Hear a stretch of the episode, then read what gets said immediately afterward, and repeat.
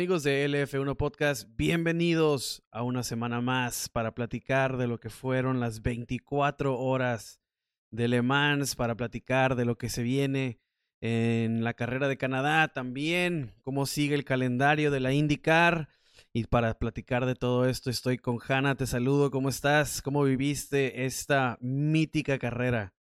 Exactamente. Aunque no tuvimos Fórmula 1, eh, este fin de semana realmente, de hecho, tocó eh, desvelada un poco mayor de lo que regularmente es, con justamente la, carrera en Le Mans, el centenario.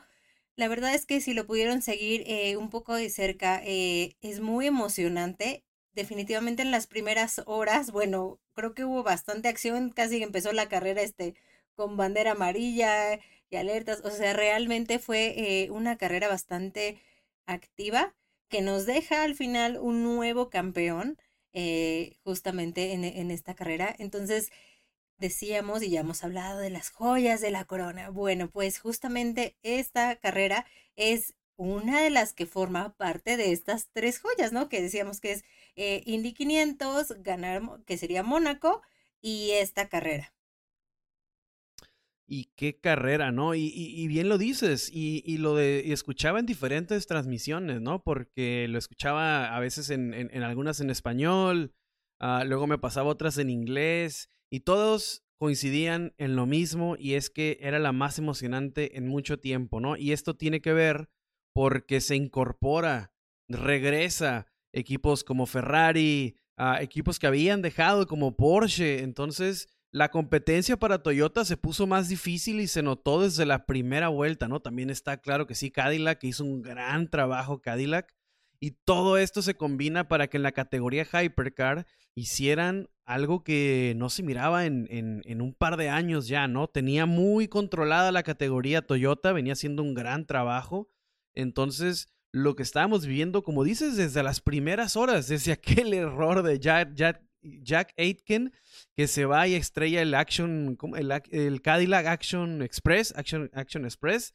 Eh, desde ahí sabes que estaba, estaban tensos, se sabían que la competencia era férrea y la verdad, qué carrera, ¿no? Porque me encantó ver cómo peleaban. Desde el principio estaban peleando los Toyotas contra los Ferrari, se notaba que esos... Y también los Peugeot, los Peugeot por varias horas de la carrera, los Peugeot sorprendieron porque hubo, un, hubo alguien que preguntaba quién va a dominar en la lluvia y la respuesta creo que natural era Toyota, ¿no? Porque es el que tiene más datos, porque ese tiene más tiempo, entonces ellos tienen más experiencia en manejar en la lluvia, pero resulta que quien la estaba manejando perfectamente era Peugeot y se adelantó y estaba haciendo grandes cosas. Al final, pues sabemos que en estas carreras no tan largas, de tan largos, se van a desconcentrar en algún momento y le cuesta caro a Peugeot, ¿no? Pero en general fue una super carrera, una gran actuación de cuántos pilotos, ¿no? Conocidos, algunos no tan conocidos, pero súper, súper carrera, la verdad, la disfruté lo más que pude, ¿no? Porque como, como dices, desvelada, este, incluso ahí puse, esta va a ser la última update que voy a hacer porque ya no aguanto estar despierto. Entonces ya, y te despiertas, ¿no? Con una de las mejores sorpresas que, he visto en, mucho tiempo. Claro, eh, de hecho justamente el equipo de Toyota, Toyota Gazoo Racing, era el que venía dominando, ¿no? Desde 2018 hasta el año pasado se llevaron justamente la victoria. Recordemos que en 2018 y 2019 estaba ahí una cara conocida que es Fernando Alonso que justamente eh, subió al podio. Y previo a esto también eh, el equipo Porsche estuvo también dominando un par de años que incluso eh, también recordando... Hulkenberg. Ajá, Hulkenberg en 2015 estuvo ahí. Entonces, curiosamente ahora no hubo tantas caras conocidas, al menos no de la Fórmula 1 actual. Pero sí, por ejemplo, de Fórmula E creo que había muchos pilotos. incluso tú hiciste como este recuento de los pilotos latinoamericanos que estuvieron eh, participando, que sí, eh, uno de los, eh, José María Pechito López es uno de los que le había ido bastante bien aquí. En esta ocasión, pues no, no fue tan bien, pero incluso tuvimos ahí también un argentino en el podio, ¿no? Y justamente aquí, ¿no? El, el equipo de Toyota, pues tuvo ahí un poco de, de mala, no voy a decir mala suerte, sino que las condiciones, pues, no se le dieron, ¿no? Justamente el, el 8 de Bohemi estaba Brenton Hartley y Kirakawa. Exactamente. No, el 8, El 8 es el que terminó, el 7 es el que salió, ¿verdad? Perdón. Perdón, perdón. Es que justamente ese, el 7, es el que eh, estuvo involucrado, ¿no? Con Memo Rojas, ahí en un, también estuvieron como en un incidente ahí como que varios. Y curiosamente, ajá, ese auto, digo ya después en el análisis y todo lo que sucedió con ese auto de Toyota, fue que eh, Kirakawa justamente atropelló una ardilla. Entonces... No, fue Kobayashi, ¿no? Y Hirakawa estaba en el 8. Ajá, sí, sí, sí. Es que estoy revolviéndolos. el que abandonó, el Toyota que abandonó. es Kobayashi, el Kobayashi fue el que abandonó. Sí, el, Toyota que abandonó justamente fue por una ardilla, ¿no? Atropellaron una ardilla y desde ahí eh, empezó a, a, perder justamente rendimiento en el auto y pues ya se les fue, ¿no? Y, y de alguna forma, pues sí, no teníamos la expectativa de Ferrari. Yo la verdad, eh, yo sé que tú apostabas por alguien, no veía tanto, yo iba como un poco más por el 50, lo veía un poco más arriba y todo, pero igual, de hecho, también tuvo ahí sus, sus despistes, ¿no? En, justamente en, la carrera. Y bueno, se ha dado un, un, resultado de alguna forma inesperado. Toyota pierde este dominio que venía de un par de años. Y bueno, vemos una, una cara nueva ahí. Ferrari, ¿no? Que vuelve después de más de 50 años y que gana con el 51 que las estrellas, los dioses del automovilismo se alinean para hacer justicia a un piloto que fue rezagado de la Fórmula 1. Antonio Giovinazzi gana con el 51, la verdad. Qué, qué bien. Yo sí estaba bien contento por él porque se me hacía que tenía calidad, ¿no? A veces vemos en la Fórmula 1 pilotos ah, que pasan de noche, pilotos que no pasa mucho y a mí se me decía que este este piloto tenía calidad, se me hace que, la Fórmula 1 no fue justa con él. Y la verdad que qué bien, este, qué bien que haya ganado, me gustó incluso la carrera en general, la manera en la que ganaron, porque tuvieron problemas, ¿no? ¿Te acuerdas, por ejemplo, llegan al pit y, sale Giovinazzi y entra Pierre Guidi y, tiene que hacer un reseteo total y de ahí lo pasa, lo pasa el Toyota eh, y otra vez, ¿no? Reiniciaba la batalla porque no importa, a veces, a veces ya pasadas las horas, pues ya algunos empiezan a generar, cierto dominio, ya sabes más o menos quién va a ganar la categoría, y esta hasta las últimas que dos horas ya, ya, ya sabías, ¿no? Que, que solamente con un error del 51 iban a perder, pero hasta el final de la carrera estuvieron, yo creo que hasta las últimas tres horas, ¿no? Estuvo, estuvo intenso, estuvo este, estuvo muy buena la competencia que tenían Toyota contra Ferrari. Ah, desgraciadamente los, los, Porsches sufrieron, varios accidentes que al principio de la carrera los Porsches venían pegaditos y tenían una muy buena estrategia entre los tres. Al final, pues así son estas carreras de, de, endurance, ¿no? Sí. Se van, te van. Y al final es, es un circuito eh, obviamente muy demandante, mucho más que lo que es la Fórmula 1, ¿no? Estamos hablando que el circuito de Sarté tiene más de 13 eh, kilómetros, son más de 13 kilómetros y 38 curvas, cuando regularmente pues son muchas menos eh, en Fórmula 1. Entonces, eh, sí es una carrera que te exige demasiado, por eso justamente se, tiene como esta, este prestigio, ¿no? E incluso en la, en la historia de esta competición, justamente se planeaba que fuera de 8 horas, ¿no? Eh, el plan era que fuera de ocho horas, pero después dijeron, no, bueno, este, y de hecho ocho horas nocturnas. Y de ahí pues parte la idea, ¿no? De que sean las 24 horas, eh, justamente para darle como la, la importancia a esta, a esta carrera. Y bueno, pues ahí este Giovinazzi digo, no lo sé, creo que sí, em, partiendo en que en Fórmula 1 no le fue tan bien, en Fórmula E tampoco le fue tan, nada bien. En Fórmula 1 fue desastroso. Sí, y en Fórmula E también. Eh, de hecho, en, Fórmula E estaba. en Fórmula E, perdón. Sí, estaba en Dragon Penske, que el equipo como. Ese equipo como tal ya no existe.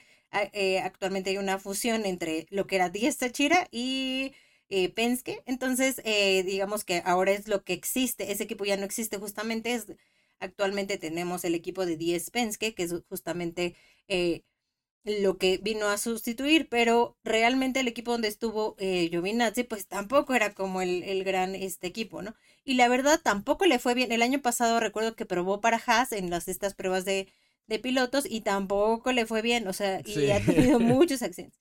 Entonces, como curiosamente, después de que la verdad no teníamos grandes expectativas para él, viene y, y gana Le Mans en en un año que, bueno, años que han sido súper difíciles para Ferrari. Y curiosamente, ¿por qué Ferrari regresa? Porque eran, bueno, y porque una de las razones por la que regresa, sí viene un poco en la parte económica, cuando llegan esta parte de los hypercars, em, digamos, el dinero, lo que te implica inversión es diferente a lo que eran los LMP1.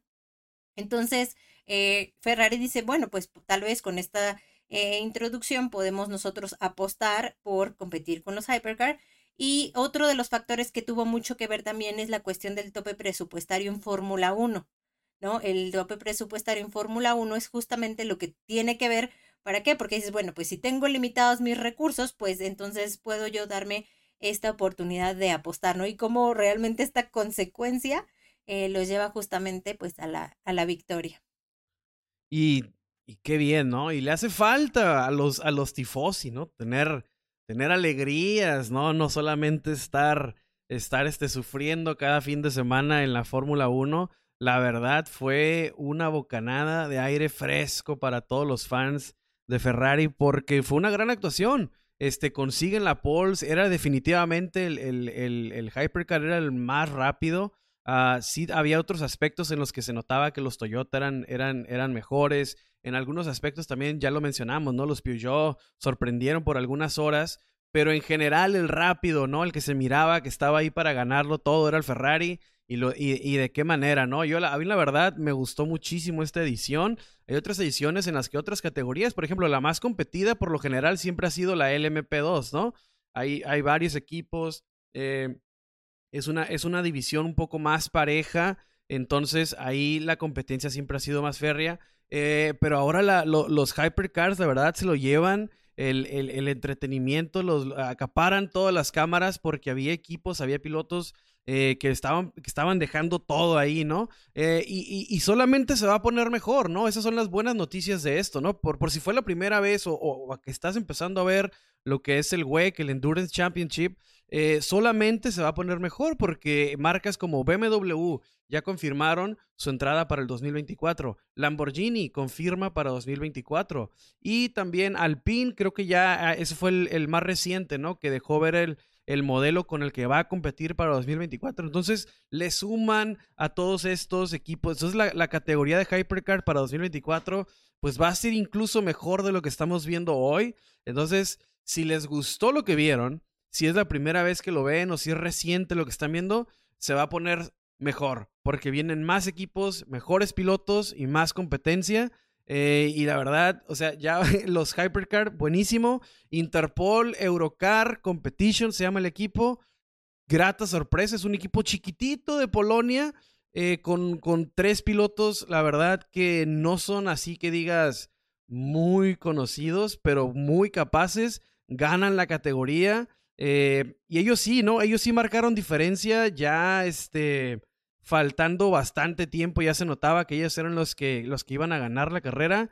Eh, Jakub Shimekowski, Albert Costa, español, y Fabio Scherer, que es este suizo, hacen una muy buena carrera y se llevan la categoría del MP2, que es donde está Memo Rojas.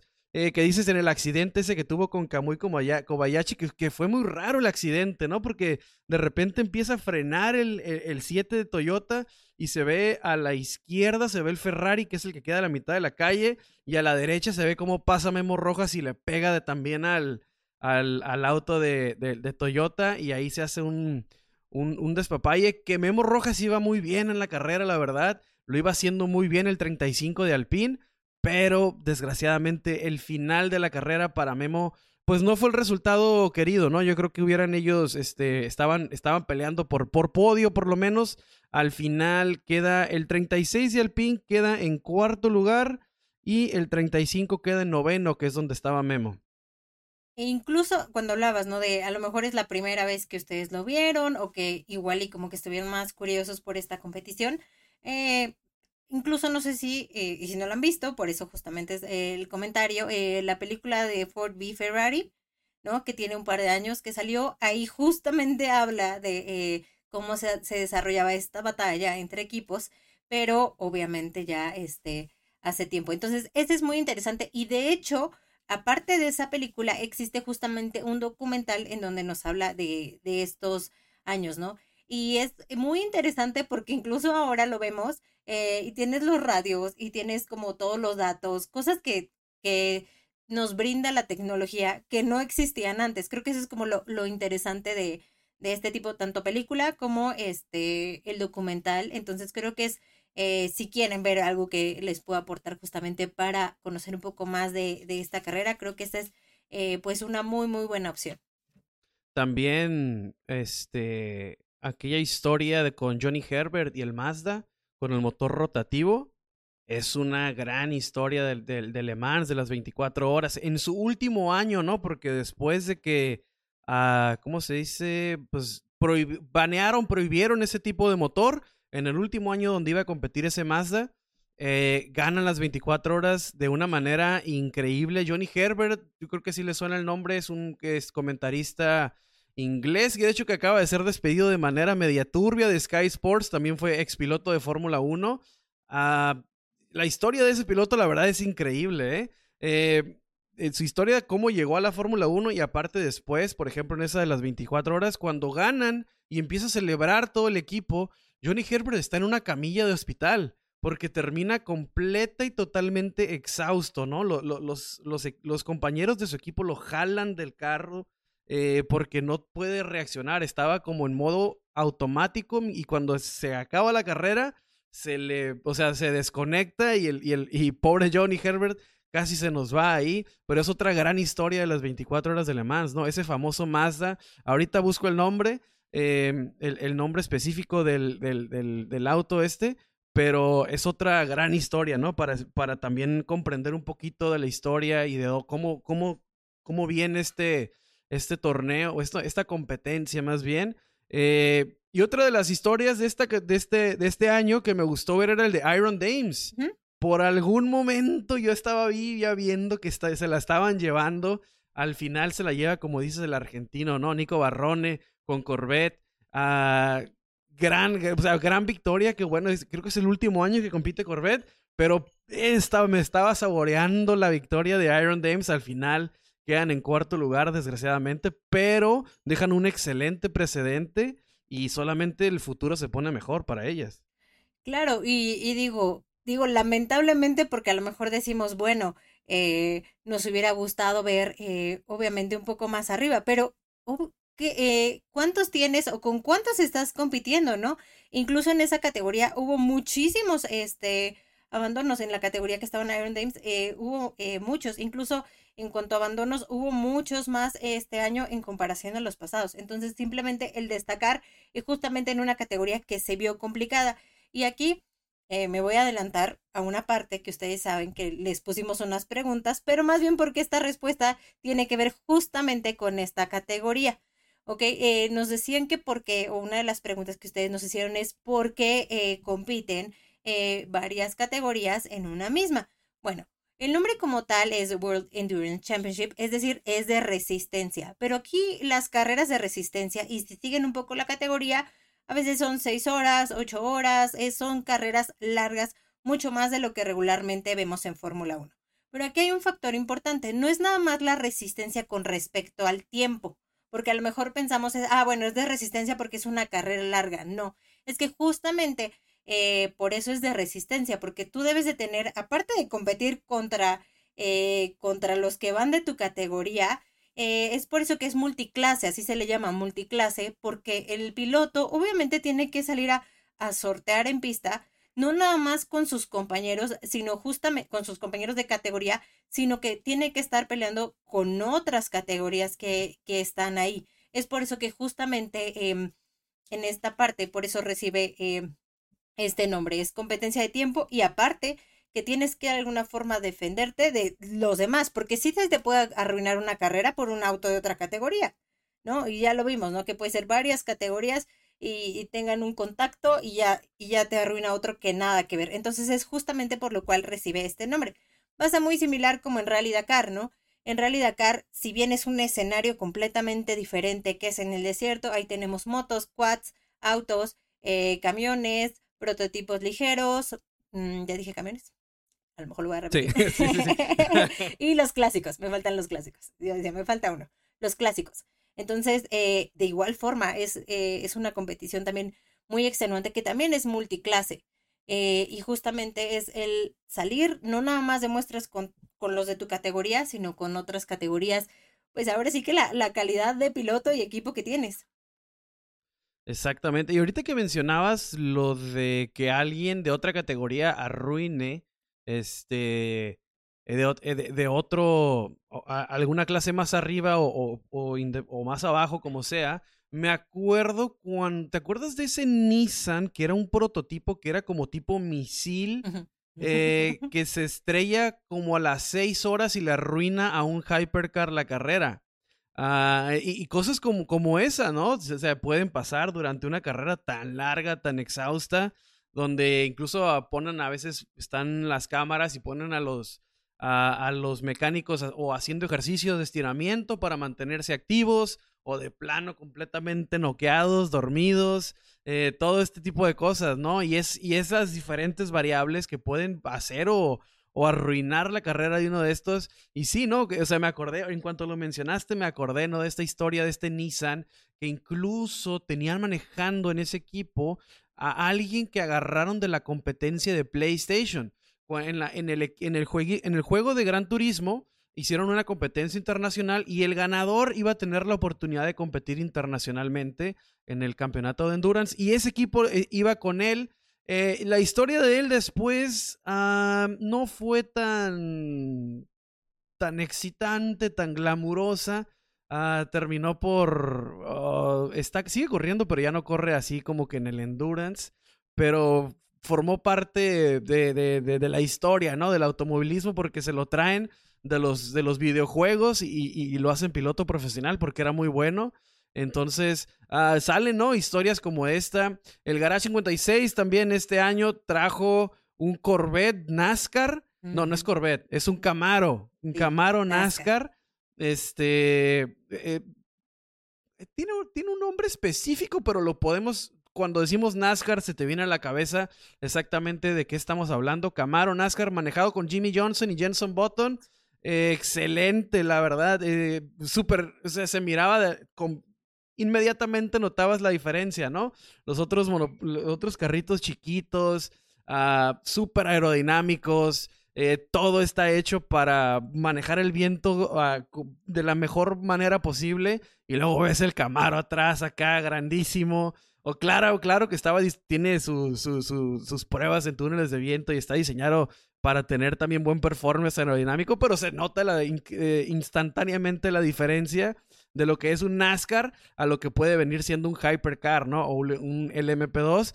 Al final, a mí me pareció increíble cómo, cómo iba por ahí, ah, el sonido, todo lo que tiene que ver con, con esa categoría, la verdad, me gusta. Eh, y muy bien, ¿no? Y, este, y es la particularidad del, del Garage 56, ¿no? Que está diseñado, está hecho específicamente para innovar y este, competencia o, fabricantes que están innovando. Y otro dato curioso, hablando de justamente esto que es una carrera de resistencia, digo, puede eh, variar, a lo mejor haya quienes sí lo hagan, quienes no, pero yo tengo entendido que incluso hay equipos que no permiten que sus mecánicos tomen café.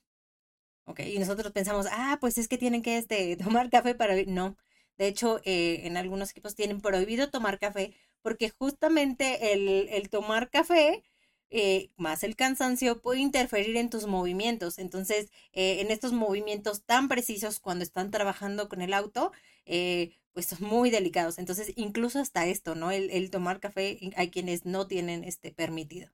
Te da la temblorina, te da la temblorina y por eso no los dejan tomar. Yo la verdad no consumo, no tomo café, pero me puedo imaginar. Este, qué, qué curioso, ¿no? La verdad, yo no, yo no, te, no, no sabía ese dato, pero otro, otro dato interesante, ¿no? De todas las peculiaridades de esta competencia. Eh, la verdad, eh, no me canso de repetirlo, fue yo creo que la mejor carrera que he visto de las 24 horas. Ah, me ha tocado ver un par, también me, me, gusta ver, este, como te digo, historias, ¿no? Documentales de esta carrera, como dices, la de Ford contra Ferrari es una de las más conocidas. Pero si no se saben, el 787B, 78, el Mazda 787B, eh, vean esa historia, vean cómo, vean, incluso es interesante desde un punto de vista como de ingeniería, ¿no? Porque no es el motor tradicional de cilindros, es un motor rotativo, es otro tipo de motor con un sonido totalmente diferente, uno de los mejores sonidos que he escuchado eh, producir para, por carros, súper, súper, súper chingón.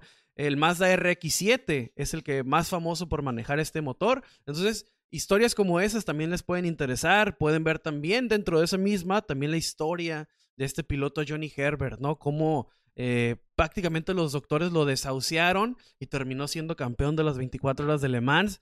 Entonces, eh, historias así se pueden encontrar en esta competencia. O, como dices, nos encontramos pilotos conocidos, no tan conocidos. Por ahí uno de la IndyCar para los que se, les está gustando, ¿no? Estuvo Scott Dixon, estuvo Simon Pagino, eh, conocidos por ahí. Ah, de la Fórmula 1, mm, ex Fórmula 1, ¿no? Como Sebastián Buemi, Antonio Giovenazzi, Brandon Hartley y unos, y había más, ¿no? Pero había, había, había, había buenos pilotos, ¿no? Había talento.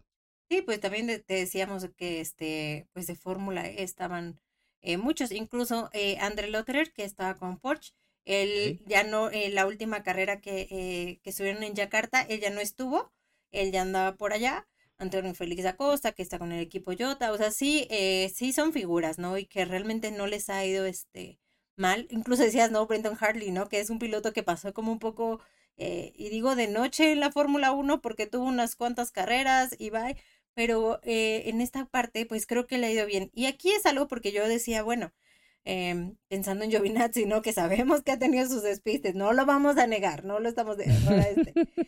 Pero sí puede ser algo, ¿no? Creo que también eh, como piloto habrá pilotos que se les dé varias categorías, habrá pilotos que se le dé alguna. Y bueno, aquí pues simplemente dirán, bueno, es que los equipos que estuvo, el auto, sí puede influenciar. Y bueno, justamente como aquí llega en la primera apuesta, y digo primera apuesta en el retorno de, de Ferrari, pues justamente eh, Giovinazzi tiene esta, esta victoria y y curiosamente estaba Charles Leclerc, ¿no? También ahí anduvo este todo, todo el fin de semana y decía, no, pues yo también quiero, ¿no? no bueno, sí, pero, ay, no lo sé, ya no estamos tan seguros. Incluso cada vez se vuelve más difícil, ¿no? Para los pilotos de Fórmula 1 como aventurarse a otras categorías mientras estén bajo el contrato de, de, de, la máxima categoría, entonces... Te voy a decir quién más ha competido también ahí, eh, Kevin Magnussen, el papá de Kevin Magnussen también es piloto y Kevin Magnussen también ha estado, este, ahora no estuvieron, pero también ha estado con su papá. Kamui Kobayashi, ¿no? Ya lo mencionamos varias veces y es el ex compañero de Checo en Sauber. E, es él también, este, nombre conocido. Hay otros, la verdad, ah, varios, hay, hay, más de, hay más de seis, siete que estuvieron eh, una o dos temporadas, como por ejemplo Brendan Harley, uh, que pasó de noche, Jan-Eric Bernier también, todos de Toro Rosso, Brendan Harley que solamente estuvo una temporada cuando fue el Toro Rosso como de ese azul como cromo, fue que su compañero de equipo fue Pierre, Gasly. Eh, lo más que me acuerdo fue en Monza, ¿no? Que chocó. Eso fue lo, único destacado de que me acuerdo del choque de Brendan Harley. Fuera de eso, no hizo, no hizo más. Eh, a mí sí me gustaba Jean-Éric Bernier. Creo que era buen piloto. Creo que se apresuraron en sacarlo. Eh, pero así, así, así es esto, ¿no? Eh, en general, a gran carrera. Ferrari queda en primer lugar en la categoría Hypercar, seguido de. ¿Quién quedó en segundo? Toyota. Toyota, y y sorpresivo, y sorpresivo el, tercer y cuarto lugar con los dos Cadillacs. Ah, lo está haciendo de maravilla este, esta marca, ¿no? Que no tiene mucho pedigrí en competencia recientes. Es una marca muy vieja, pero recientemente no había, no había destacado mucho y ahorita está volviendo a salir a la luz Cadillac. Y qué bueno, porque son buenas noticias, por ejemplo, para lo que está todos estos planes de Domenicali, ¿no? De que meter a dos equipos más o un equipo más y cuánta cosa. Eh, está clarísimo que la puja de Andretti Autosport es en combinación con Cadillac. Y si estamos viendo que Cadillac es capaz de hacer este, este tipo de, de proyectos y conseguir este tipo de resultados, pues solamente es más alentador si se consigue que suba o, que, compre un equipo o que se incorpore a la alineación, lo que sea, como sea que vaya a entrar o si puede que entre Andretti en combinación con Cadillac, pues estamos viendo que les está yendo muy bien, ¿no? En distintas categorías, porque, o sea, en una tienes a Andretti, lo tienes triunfando en IndyCar y estamos viendo que, por ejemplo, en IMSA, en las 6 horas de Sebring, ganó Cadillac. Y ahorita en las 24 horas de Le Mans consiguen 3 y 4. Entonces, Cadillac está haciendo las cosas muy bien. Y si es real esta opción de entrar a la Fórmula 1, pues estamos viendo que es un equipo serio que viene haciendo, que viene consiguiendo buenos resultados. Y sí, ya lo vemos, ¿no? Como eh, realmente no solamente en Fórmula 1 en Nicar, o sea, todas estas alianzas estratégicas que de repente, ¿no? Ejemplo, pues ahora la, la que tuvimos más recientemente de, de Honda, eh, como fue la de Ford, o sea, todas estas alianzas estratégicas, eh, pues obviamente es para llevar a los equipos pues a, otro nivel, incluso su, su subsistencia, ¿no? Porque sí puede ser que tal vez tú solo no tengas esta capacidad de llegar o más lejos o hasta cierto nivel, entonces hasta ese beneficio tiene justamente estas alianzas estratégicas. Y bueno, para terminar de platicar de esta categoría, vamos a repasar cómo quedaron los equipos, ¿no? El, el, resultado final, o por lo menos los podios de cada categoría, ya lo, ya lo habíamos mencionado, el 1, 2, 3 del Hypercar. En la LMP2 ganó Inter Europol Competition, seguido de Team WRT y seguido de Duqueine Team. Este Duqueine donde maneja el piloto chileno Nico Pino, entonces otro latino en el podio. Ah, ya lo habíamos mencionado, Nico Barrone con Corvette Racing también gana en la LMGT AM. Eh, eh, ORT by TF, a la verdad no sé qué es el TF, pero ellos quedan en segundo lugar y GR Racing queda en tercer lugar. Ya lo habíamos mencionado, Iron Dames queda en cuarto lugar, por ahí casi se casi agarran un podio. Hay, hay, hay un, para los que les gustan las películas y todo esto, Michael Fassbender, ¿no? Al final, casi al final, ya por terminar la carrera, vimos cómo chocó, cómo se fue contra el muro este, terminando la, las posibilidades de Proton Racing, ¿no? De terminar las 24 horas, desgraciadamente para ellos. Eh, y así, así, así quedó esta joya de la corona, por decirle de alguna manera. Y con eso terminan las tres, ¿no? Y, Max Verstappen, Joseph Newgarden y el equipo de Ferrari con Giovinazzi, Guidi, Pierre Guidi y ¿cómo se llama? James Calado. James Calado. James Calado ellos son los que se llevan las joyas de la corona este 2023. Y ya, hasta el próximo año, eh, es por eso que son realmente importantes, ¿no? Porque nos toca, eh, obviamente, esperar por estas competiciones que son eh, de prestigio a nivel mundial. Así que bueno, pues a esperar y a reponernos de la desvelada.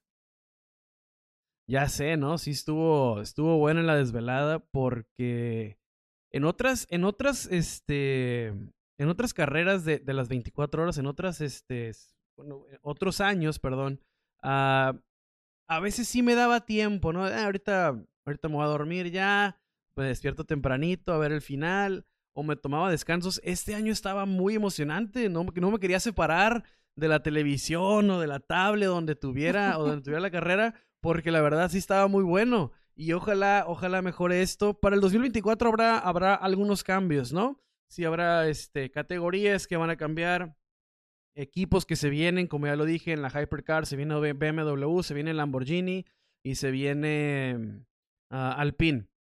Esos tres se integran. Exacto. Este año ya no corrió, la, por ejemplo, la categoría L, LM, LMGTE Pro.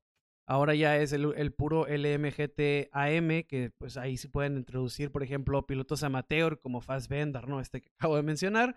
Entonces, la categoría Pro ya no, ya, ya corrió su última edición el año pasado. Y este año que viene sí habrá otros, el 2024, habrá más cambios.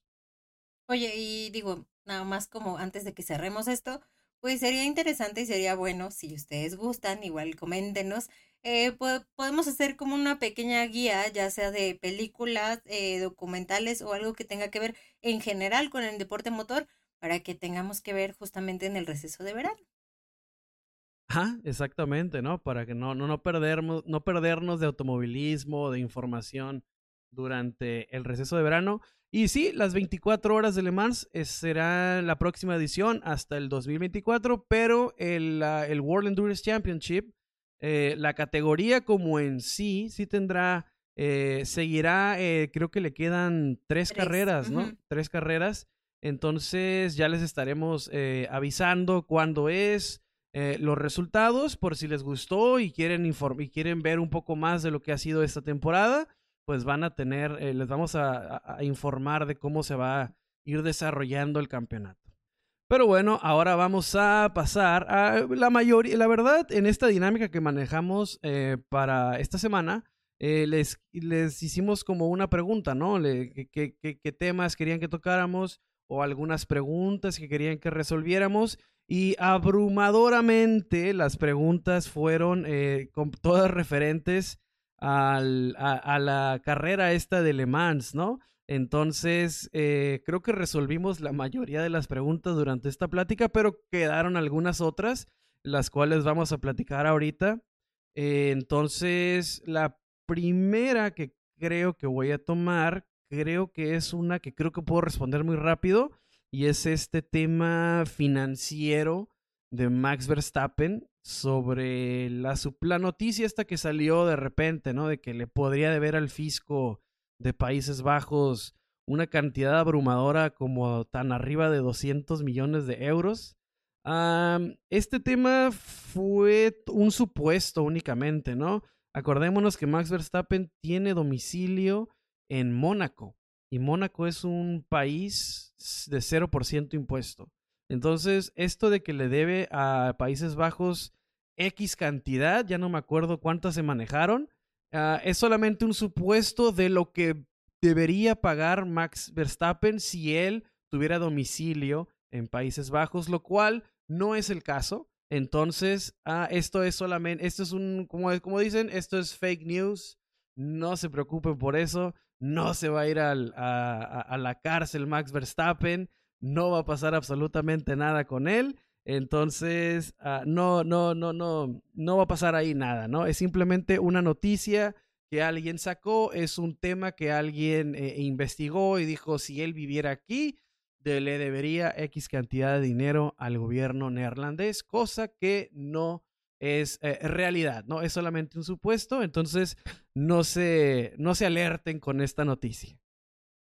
Oye, y otra de las que preguntaron que ya habíamos comentado la vez pasada es, eh, ¿qué pasa con la situación sentimental de, eh, de Hamilton, ¿no? Justamente con Shakira. Bueno, se supone que no hay nada oficial por parte de ninguno de los dos. La revista People dice que aparentemente sí hay algo, pero es todo el dato que les podemos tener respecto a esto. creo que Hamilton, no lo sé, hablando de deportivamente hablando, pues incluso ha tenido cambios importantes, ¿no? Recordemos que él eh, a inicios de temporada pues rompe su relación con eh, su fisioterapeuta Angela Cullen, ¿no? Y pues eh, digo, nos impactó a todos porque era con quien estaba como todo el tiempo, ¿no? Y creo o finalmente nunca se ha dicho como algo como malo o algo que haya sucedido con esto, pero sí tal vez nos puede indicar que pues Hamilton eh, quería como un enfoque o incluso también se habla, ¿no? De que tenía como requerimientos físicos mayores, ¿no? Entonces, pues no lo sé, no veo mal que este, tenga una relación con esta cantante, a lo mejor nos darán buenas canciones, no lo sé, pero eh, creo que sí, pues ahorita Hamilton seguramente debe estar enfocado en, en Mercedes y ahora que ya tuvieron su, su, destello de luz la carrera anterior, pues seguramente ahí es donde está su, su mente. Claro, ¿no? O sea, el, enfoque tiene que ser 100% ahí, pero pues la vida privada de la vida privada de Luis este siempre ha sido algo loco, ¿no? Siempre ha estado con me acuerdo que al principio cuando recién sale a la Fórmula 1, ¿no? Estaba con una integrante de de Pussycat Dolls se llama el se llama Nicole. Nicole. Entonces, Ah, interesante, interesante siempre ha sido la vida de Lewis Hamilton y no me extrañaría en lo más mínimo que se confirmara eh, y que el año que viene ya el himno de la Fórmula 1 sea de Shakira. Por favor. Entonces, eh, sorpresas pueden, pueden llegar, ¿no? Ah, eh, otra pregunta que nos hacen es este sobre la situación contractual. Nos hace la pregunta Bren. La otra pregunta sorry, no, Chávez Pérez 84 me había hecho la pregunta, no, más para mencionarlos. Bren nos hace la pregunta, pilotos sin contratos para 2023 y posibles cambios. Pues los pilotos que oficialmente se expira su contrato es Lewis Hamilton, queda su contrato que ya ha sido tema este, en varios episodios, ¿no? El tema de Lewis Hamilton y su contrato. Otro es Kevin Magnussen, que termina en 2023. Y. Yuki, este, ¿cómo Yuki Tsunoda también. Yuki Tsunoda, Nick DeBris, Logan Wang Yu Ajá. Y Logan, Sargent. Otro que también, otro que también oficialmente termina en 23 pero que ya sabemos que acaba de extender, es George Russell. Pero a ese, a ese no lo vamos a mencionar porque Mercedes no lo va a dejar ir nunca. Eh, otro que tiene contrato vitalicio es este Lance Troll. Ese, ese sí, nunca se. Hasta que su papá deje de invertir billete, vamos a empezar a platicar. O que la influencia de Honda crezca tanto que, que ya están impresionando por sacarlo. Pero por el momento, Lance Troll tiene contrato vitalicio. Oficialmente el contrato de George Russell también este, tiene vigencia en 2023, a falta de confirmación de la extensión hacia 2025. Ah, pero sí, Yuki Tsunoda son los que se me hace, bueno, con todo este tema de Honda a Aston Martin, quizá por ahí pueda haber un cambio de, de Yuki Tsunoda, pero para mí los que peligran es Nick DeVries, eh, Logan Sargent definitivamente, ¿no? Tendría que ser eh, eh, al final, si se hace un recuento, ¿no? De que cuánto le aporta cada circuito a la, a la Fórmula 1 como eh, en términos económicos, tendría que Cota, Las Vegas y Miami justificar muchísimo la permanencia de Logan Sargent, porque desgraciadamente nivel no estamos viendo.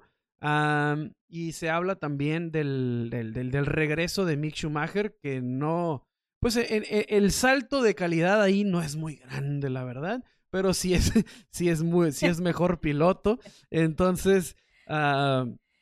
Oye, eh, pero al final no solamente como piloto, algo que también es importante es eh, justamente esto decías, el mercado americano. Realmente alguien que te está jalando al, al, al, mercado americano, ves, este, digo, porque pasa aquí en México. Ustedes, eh, quien no vive en México, ustedes vengan y en todos lados ven eh, algo de checo, ¿no? En los, este, en los, para, en donde, ¿cómo se me fue la palabra? No sé cómo se llaman. Donde se paran los autobuses. en donde se detienen los autobuses. Esa es una, eh, en los centros comerciales, en las tiendas. Eh, realmente. Los espectaculares en la calle. Exactamente, o sea, en todos lados justamente está Checo, ¿no? Y no sé si Logan Sargent mediáticamente logre esto como, como otros, ¿no? Entonces también ahí sería una desventaja hacia él eh, esta parte, ¿no? Que no tienes tal vez este carisma y esta afinidad con el público. Y, y qué bueno que lo mencionas porque me hace pensar en algo que escuché en la semana posterior a lo que fue Mónaco con las 500 de Indianápolis. Ah, escuché a un comentarista estadounidense Pat McAfee, ¿no? Famosísimo. A mí me gusta escucharlo. Eh, no por sus, sus, opiniones acerca de automovilismo, pero porque también me gusta mucho el fútbol americano y todo eso. Entonces me gusta escuchar a Pat McAfee. Y precisamente se puso a hablar de lo que, de la semana, ¿no? Que fue que, que tiene estas dos carreras que son míticas, ¿no? Son Mónaco y, y las 500. Y se puso a platicar de su experiencia al verlas. Y yo pensé que iba a hacer mención del piloto local, ¿no? O sea, ese el Pat McAfee es eh, también a veces es muy nacionalista y dije, va a hablar o por lo menos o para quemarlo o para mencionarlo o por lo que sea va a mencionar a Logan Sargent.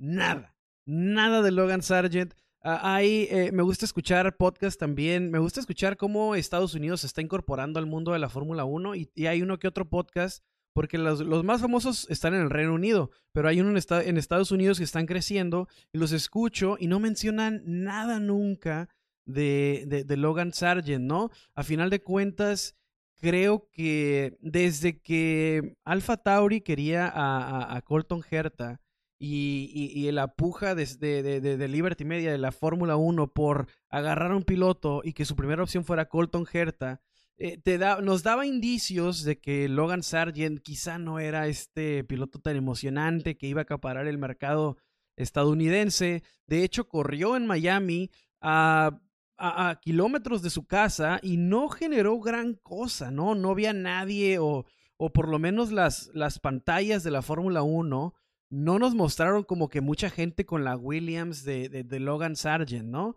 Ah, entonces no sé cómo va a justificar su permanencia si es este, si se supone que es el piloto que, viene a ayudar al mercado estadounidense en Fórmula 1. Creo que necesitan de otro nombre mucho más llamativo. Creo que el nombre de Colton Herta es precisamente por, por qué lo buscaban antes, aunque no le esté yendo tan bien a Colton, ¿no? El tema de los puntos de superlicencia se le complica incluso más que a Pato porque Colton Herta está más abajo, está más abajo que Pato en el tema de, de los puntos, está más abajo en el tema de, de, de, los puntos del campeonato y de los puntos de, de superlicencia.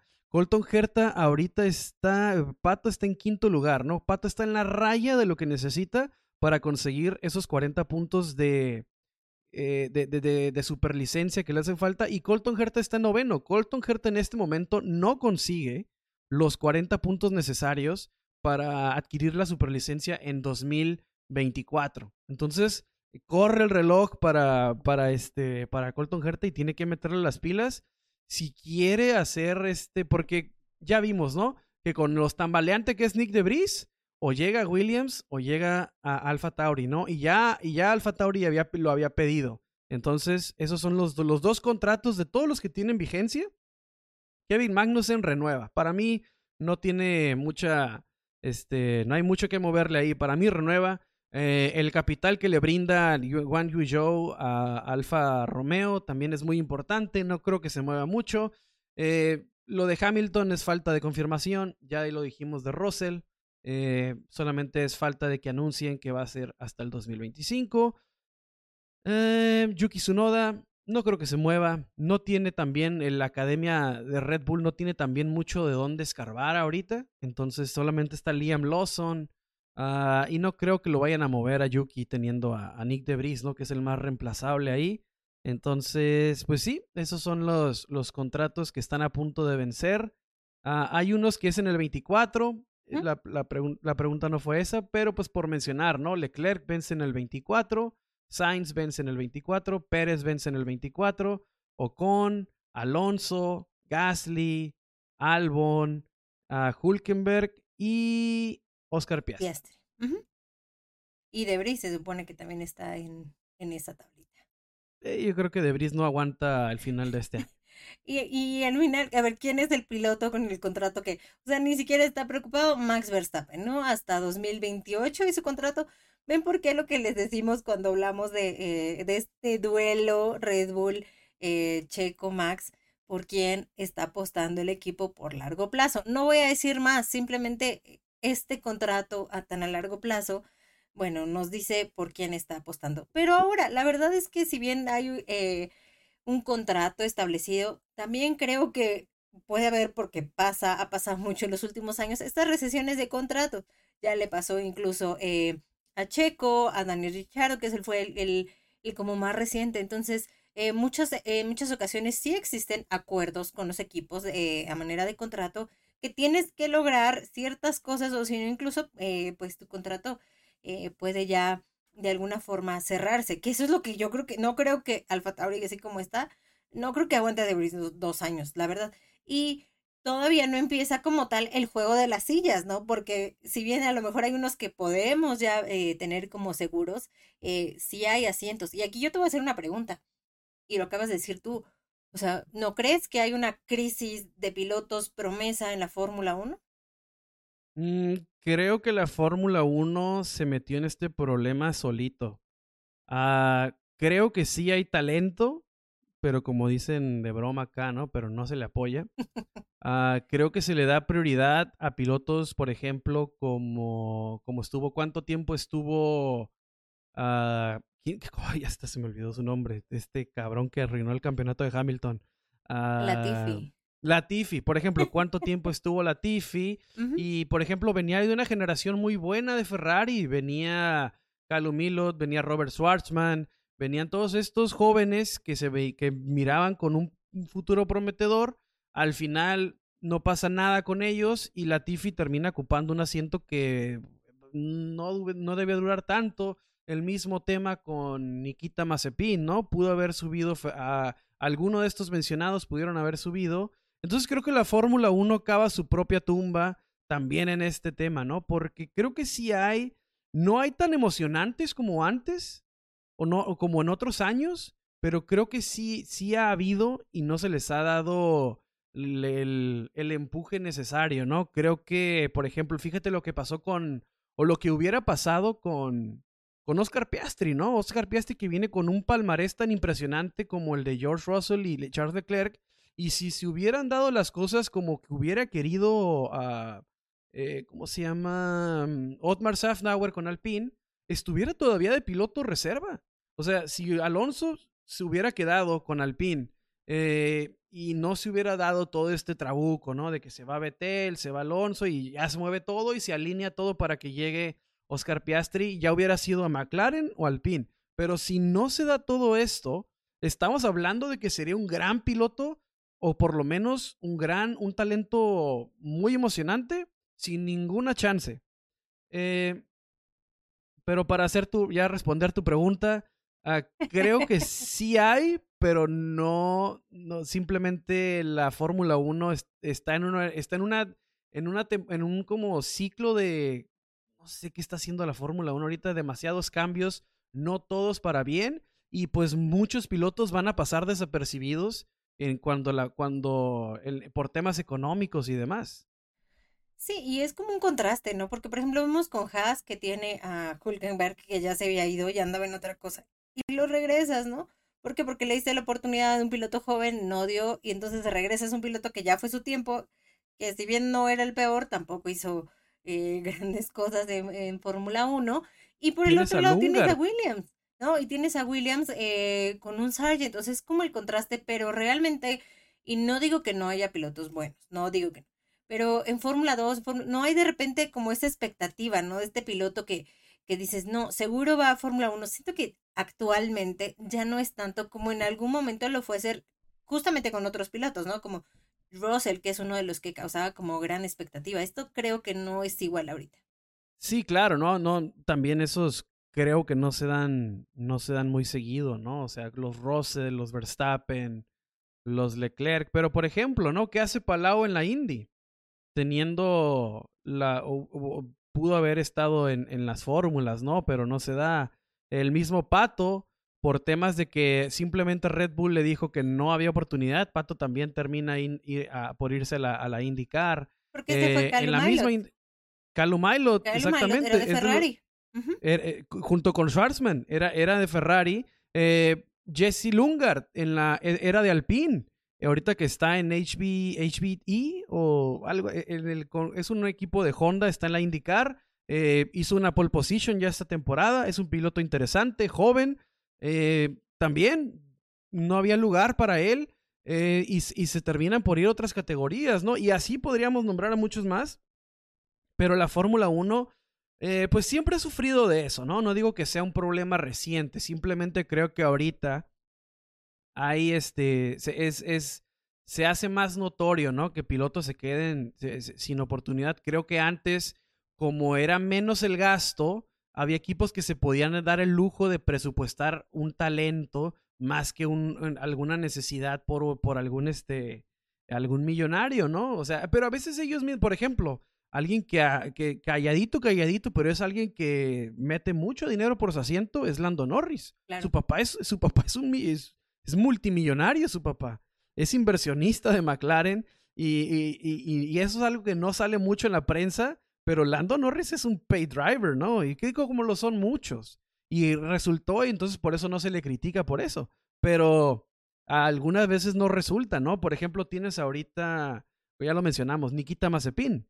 O sea, venía siendo una, un sufrir en la Fórmula 2, viene a hacer el ridículo a la Fórmula 1 eh, lo sacan por temas políticos, incluso la semana pasada la Comisión Internacional, no sé qué comisión, pero le acaba de negar la apelación, ¿no? Para, por según él, un posible regreso a Fórmula 1. Se le acaba de negar a Nikita Mazepin, simplemente tú, porque tu dinero es proveniente de quién sabe dónde, no te vamos a quitar esta sanción, ¿no? Que tienes para participar en cualquier competencia de la FIA. Entonces, ah, sí, ¿no? Talento yo creo que sigue habiendo, a lo mejor, creo que cada generación tiene su, su pupilo. Creo que ya vimos al Russell, creo que vimos a Leclerc, que fue antes. Creo que el de esta generación es Oscar Piastri. Otra cosa es que vivan a la expectativa. Eh, me acuerdo de alguien que venía muy bien, este, que lo empujaban mucho, era Pascal Verlaine. Eh, me acuerdo que mencionaban, uy, que este alemán que viene rapidísimo y viene muy bien, llega a la Fórmula 1 y pasa de noche. De noche completamente pasa Pascal Verlaine. Tenemos otros pilotos interesantes, de Roberto Meri, ¿te acuerdas que llega también con los equipos menores? Ah, y no hace, creo que tuvo como cuatro o cinco carreras en Fórmula 1 nomás. Sirotkin, Sergei Sirotkin. Uf. Eh, ajá, hay pilotos, por ejemplo, pasan de noche. pasan de noche, pero por ejemplo, Mary es un buen piloto, ¿no? Creo que pudo haber tenido más oportunidades. Uh, Pascal Verlaine no Es muy buen piloto. Pascal Verlaine es bueno, creo que la Fórmula 1 no llegó en su mejor momento, pero es, es, un buen piloto, simplemente Sauber no tenía para presupuestar tenerlo ahí, ocupaban ocupaban este pilotos con dinero eh, y por eso también tuvieron de tercer piloto mucho tiempo a Robert Kubica, ¿no? Porque le metía a Orlin mucho dinero ahí, entonces no, no había espacio para otros pilotos. Por ejemplo, por, eso es otra cosa, ¿no? Tener como, como tercer piloto a Robert Kubica. O sea, admiras mucho su regreso al automovilismo, pero ¿qué hace quitándole un lugar a un joven ahí? Eh, tienes al campeón de la Fórmula 1, pues, se me había olvidado mencionarlo, Felipe Drugovich. Mm, ¿Tú crees que le vayan a dar oportunidad? No. no, ¿verdad? No, la verdad no. Y yo sé que hay gente que los diga y, perdón, la No. O sea, creo que igual están aprovechando esta parte eh, económica de, Que, sí, económica y hasta mediática, porque sí es alguien que eh, sí jala mucho. Sí, en es, brasileño, con mucha audiencia, uh, pero la verdad, hay que ser honestos, ¿no? En Aston Martin la plática ahorita es ¿Se queda o no Alonso? ¿Cuánto tiempo vamos a tener Alonso? Ni se habla de Felipe Drukovic. O sea, y si se va Stroll o Alonso, van a empezar a sonar otros nombres. Y Felipe Drukovic, las, desgraciadamente, ¿no? Y creo que es un talento interesante. Entonces, creo que sí hay. Simplemente la Fórmula 1 ahorita no tiene para ponerle atención, desgraciadamente. O no sé qué esté pasando, ¿no? Porque el más importante era Oscar Piastri y si no hubiera pasado lo de Betel con Alonso, estamos hablando de que un talentazo como ese seguiría en la silla de atrás. Y continuando con estas, eh, no, este no es pregunta, es un saludo. Justamente Maritere Gutiérrez nos pidió que les enviáramos un saludo, así que en donde sea que tú estés, pues te mandamos un saludo de parte de nosotros. Muchas gracias por escucharnos y también gracias a los que eh, nos acompañan también cada semana. Así es, ¿no? Un saludo a Maritere Gutiérrez, que siempre nos está escuchando. Ah, muchas, muchas gracias. Y, y, nada, ¿no? ¿Queda, ¿Queda alguna pregunta? ¿Se me escapa alguna? ¿Te mm, tocaba bueno, más bien no, pero sí, pero viene con el, la previa del Gran Premio de Canadá. Ok. Justamente. ¿Quieres, empezar? ¿Con la previa? okay. Sí, con la pregunta, la previa, como tú quieras. Sí, ok. Bueno, pues en este caso, eh, la Fórmula 1 llega al circuito Gilles Villeneuve. Eh, en este trazado tiene una longitud de 4.361 kilómetros. La carrera será a 70 vueltas, lo que corresponde a 305.27 kilómetros. Tiene 14 curvas, 6 a la izquierda, 8 a la derecha. El récord de vuelta es eh, de Valtteri Bottas 2019. ¿Por qué tanta diferencia? Porque recordemos que por dos años no se disputó este gran premio. Y hablando de curvas, ahora sí, eh, justamente una de las preguntas o una de las zonas que es como histórica y no tan para bien eh, es justamente lo que se le conoce como el muro de los campeones.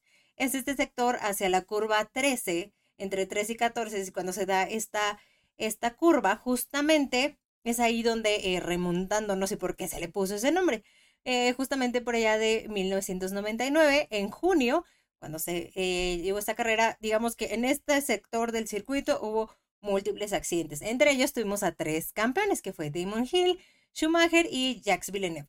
Hubo otro piloto que también justamente chocó ese día, que fue Ricardo Santa, que es un piloto brasileño, pero no es campeón, o sea, por eso no entra aquí como en el en la parte de muro de los campeones, porque no es campeón, sin embargo, en esta carrera justamente así em, se desarrolló. Incluso es eh, una de estas carreras, prácticamente que es la primera que terminó justamente en un safety car. Ahora, esta zona ha sufrido muchos cambios. Eh, por eh, justamente en pro de la seguridad. Entonces, entre 2017 y 2018 se colocaron, eh, se cambió la barrera, se colocaron estas barritas que de repente vemos con neumáticos. En la actualidad ya no es de concreto porque era de concreto, ahora ya tiene una parte de Tech Pro. y si bien se han hecho muchas cosas para mejorar justamente o procurar la seguridad de los pilotos, realmente es una zona que sigue siendo eh, de riesgo, ¿no? Y lo van a ver, lo van a ver este fin de semana, como los pilotos llegan, ¿no? Hasta se le dicen, no, besó el muro de los campeones y eh, incluso recuerdo que Carlos Sainz decía, ¿no? Que le parece como muy atractivo pasar eh, justamente por esta zona. Entonces es por eso que recibe este nombre. E incluso recordando también que tiene que ver con el Gran Premio de Canadá y hablando de Robert Kubica, él tuvo un accidente también muy fatal en 2007, ¿no? Eh, que él, bueno, pues vive como para, para contarlo, e incluso eh, está obviamente compitiendo todavía, incluso con una lesión este, en, en, las manos, no sé si recuerdan que incluso el auto, el monoplaza, que a mí se me hacía como muy curioso, como el monoplaza de Fórmula 1 era adaptado para que él pudiera eh, incluso manejarlo. Entonces, bueno, pues esto nos espera. El piloto local, uno de los favoritos, ¿por qué no? Lance Troll. Lance Troll es... ¿Será su semana? Sí, no lo sé, llegará al podio, no lo sabemos, pero es uno de los pilotos eh, que realmente se destaca. Aquí los pilotos que comparten como la mayor cantidad de triunfos es Michael Schumacher y Lewis Hamilton con siete e incluso en pole position ambos comparten el récord de seis.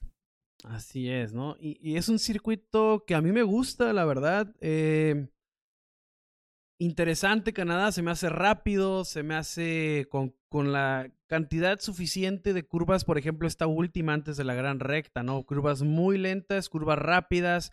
Eh, me, gusta el circuito en general y va a llegar el campeonato a un momento muy interesante, ¿no? Va a llegar, vamos a ver si se arma la pelea, por ejemplo, de Alonso contra Lewis Hamilton, son 99 puntos contra 87 no son tan diferentes. Y si el Mercedes es de verdad estos, esta, este incremento en ritmo que tuvo en la carrera pasada, pues se puede hacer algo interesante. ¿no? Imagínate por ahí una pelea Lewis Hamilton contra Fernando Alonso lo que resta de la temporada. Canadá nos mm. puede confirmar algo de esto, ¿no? Porque si es, de si es real esto de Mercedes y Aston Martin mantiene el ritmo, incluso lo mejora, puede haber gran espectáculo por lo que viene de la temporada con estos dos veteranos. Se viene también lo que, ah, pues para ver eh, lo, que sigue de Checo Pérez.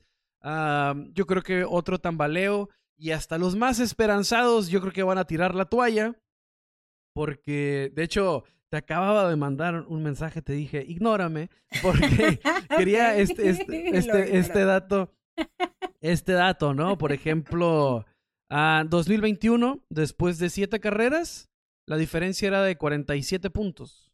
En 2022, después de siete carreras, la diferencia era de 15 puntos. En 2023, que es el año en donde mejor ha iniciado Checo, donde más esperanzado estaba el público, donde más se dice la temporada es larga, es cuando la diferencia es más grande, de 53 puntos. Hay un dato histórico que dice que el déficit más grande del que se ha recuperado un campeón es de 46. Entonces, eh, simplemente les dejo esas cifras ahí. Les dejo la historia, los datos fríos, congelados, para que ustedes los dijeran como ustedes, eh, como ustedes entiendan, ¿no? La verdad, ah, para mí es, una, es un tema ya muy, muy difícil. Solamente que Max Verstappen tropiece y pasen mil cosas, cosa que en la carrera de Max Verstappen no ha pasado muchas veces. Ah, pero sí, ¿no? Este es, esta es la cruda realidad. Eh, en los tres años de competencia de Max contra Checo Pérez, esta es la vez en que más grande es la brecha. Es las veces en las que Checo Pérez se ha equivocado dos veces en cortos lapsos de tiempo, ¿no? En dos carreras seguidas, para ser más específicos, en donde dejó que el campeonato se le fuera, básicamente. Entonces, pues es otra incógnita que vamos a ver, ¿no? Llegará un checo, como dice, volveremos, regresará un checo más fuerte, ¿no? Esa es la pregunta de este fin de semana. A ver si es cierto, porque soy yo nunca, ¿no? Otro tropiezo y, y, y, repito, hasta el más esperanzado, yo creo que ya, tiene que, tiene que ver la realidad de las cosas, ¿no?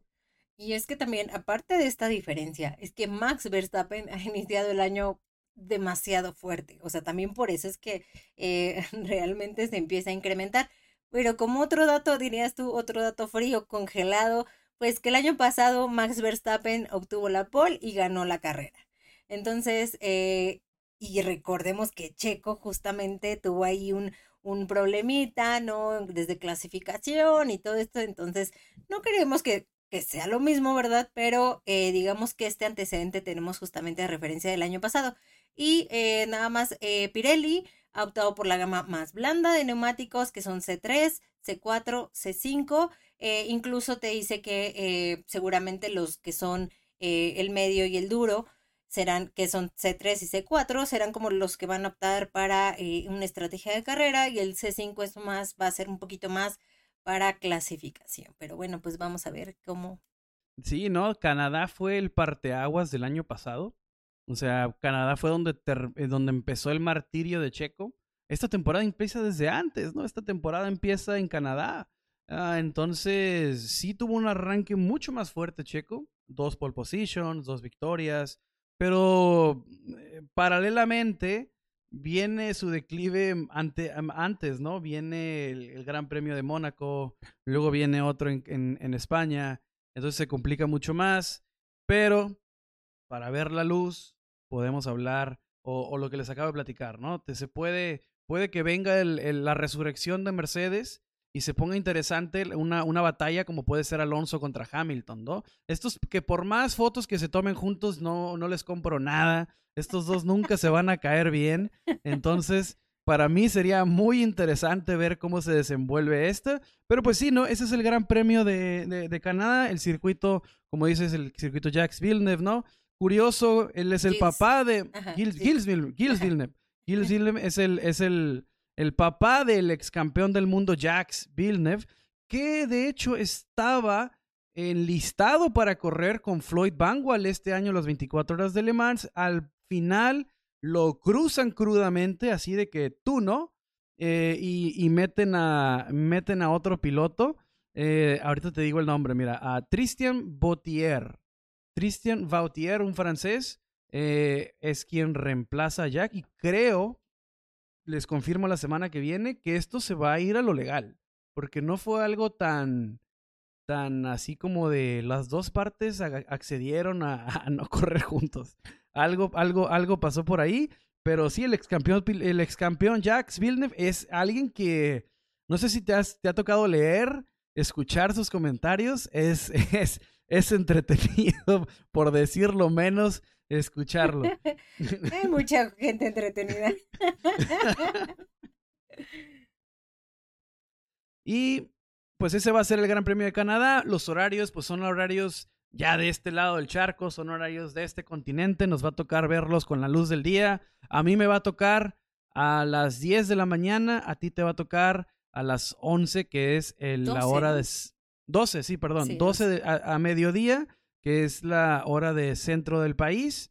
Acá en el norte va a ser una hora antes, ya saben, va a ser a las 11 para mí entonces, sí, a las 11 de la mañana norte del país 12 del mediodía para el centro del país, el Gran Premio de Canadá. La quali para mí será a la una de la tarde, para ti será a las 2. Sí, efectivamente. Así es. Entonces, así está ya todo listo para el Gran Premio de Canadá. Les decimos, a ver, estas preguntas que tenemos, ¿no? Se van a contestar tan pronto como el fin de semana que viene y la indicar. Vamos a ver Platicamos de un mexicano que está tambaleante o prácticamente ya, ya en el agua.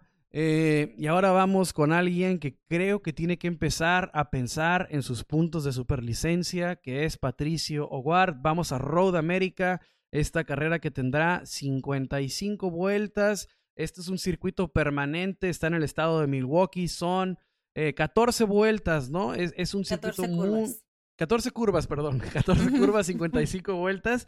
Es un circuito permanente de estos de la, de la IndyCar. Después de, de este circuito raro, ¿no? Callejero de Detroit, vamos a un clásico en Milwaukee, que se fundó, de hecho, en 1955. Ya tiene mucho tiempo este circuito. Entonces, pues vamos a ver, ¿no? Vamos a ver a Pato Ward eh, que tiene que tener un resultado importante. Eh, sea lo que sea, cómo vaya a terminar su temporada, creo que mucho va a ser eh, de cómo regrese después de estos, de estos resultados, eh, la verdad, nada, nada bueno, ¿no? Porque ni siquiera los cinco puntos por participar se ha llevado. Se fue en cero en Indianápolis y se fue en cero en Detroit. Entonces, eh, Patricio Howard tendrá que darnos como, no darnos a sí mismo, ¿no? Tendrá que luchar por un buen resultado, por permanecer en ese top 5 que necesita él para estar dentro de, incluso en las pláticas eh, de un posible futuro en Fórmula 1 porque necesita los puntos de superlicencia. Y en 2022 ganó Joseph Newgarden, eh, que es eh, obviamente uno de los que está ahí, pues ahora sí que en, la contienda del campeonato. En 2021 fue Alex Palau, que obviamente está como líder. Y en 2020 ganó Félix Rosenquist, el que es su actual compañero de equipo. Así es, entonces este circuito, la verdad que es interesante. Vamos a poner la atención a la IndyCar que se va a estar cruzando el horario ahí con la carrera de Fórmula 1 porque pues Milwaukee eh, no está tan lejos de Canadá, ¿no? Entonces los horarios son muy, son muy, este, se van a cruzar ahí. Creo que una hora antes de la carrera de Fórmula 1 empieza el, el, Gran Premio de Road America. Eh, entonces hay que estar atentos a las dos carreras ahí. Y, y nada, ¿no? Así, así es este episodio, así va a terminar. Eh, a menos de que tengas algo eh, que, que, platicarnos más, Hanna. Eh, bueno, no, más bien muchas gracias por los que enviaron sus preguntas. tratamos de resolverlas, digo, ya vieron Le Mans, creo que fue en la generalidad. Eh, y bueno, si les gustó esta dinámica, pues trataremos de hacerla más adelante. Igual eh, les agradeceremos sus comentarios sobre, sobre esto, ¿no? Si quieren más preguntas, por ahí algún saludo, trataré de negociar, porque dice Jorge que luego se le olvida, pero podemos negociar más saludos. Y pues nada, muchas gracias por escucharnos. Así es, ¿no? Ya saben, los saludos. Yo la verdad no es que no los quiera hacer a veces, si me los mandan en, en miércoles, jueves, por ahí ya para lunes, a veces se me pierde la notita, pero claro que sí, ¿no? Si me, eh, voy a hacer el ejercicio de, darme la tarea de, de, siempre acordarme para, para los saludos, porque pues sí, ¿no? Estamos todas las semanas muy agradecidos de que sintonicen el podcast, de que estén atentos, de que nos comenten, de que nos regalen sus likes. Entonces, pues nada, ¿no? Agradecerles. Viene una semana interesante de automovilismo y venimos de una más interesante, ¿no? Con lo de, con lo de las 24 horas, ¿no? Hubo Fórmula 1, pero tuvimos un gran espectáculo con las 24 horas de Le Mans. Vamos a Canadá, vamos a Road America y nada, muchas gracias por escucharnos. Recuerden estarnos escuchando siempre. Estamos en Spotify, Apple, Google. Síganos en nuestras redes sociales, en Facebook, Instagram, Twitter, arroba LF1 Podcast. Así nos van a encontrar en donde sea que te, que te guste escuchar tus podcasts. Nos vemos a la siguiente. Bye. Bye bye.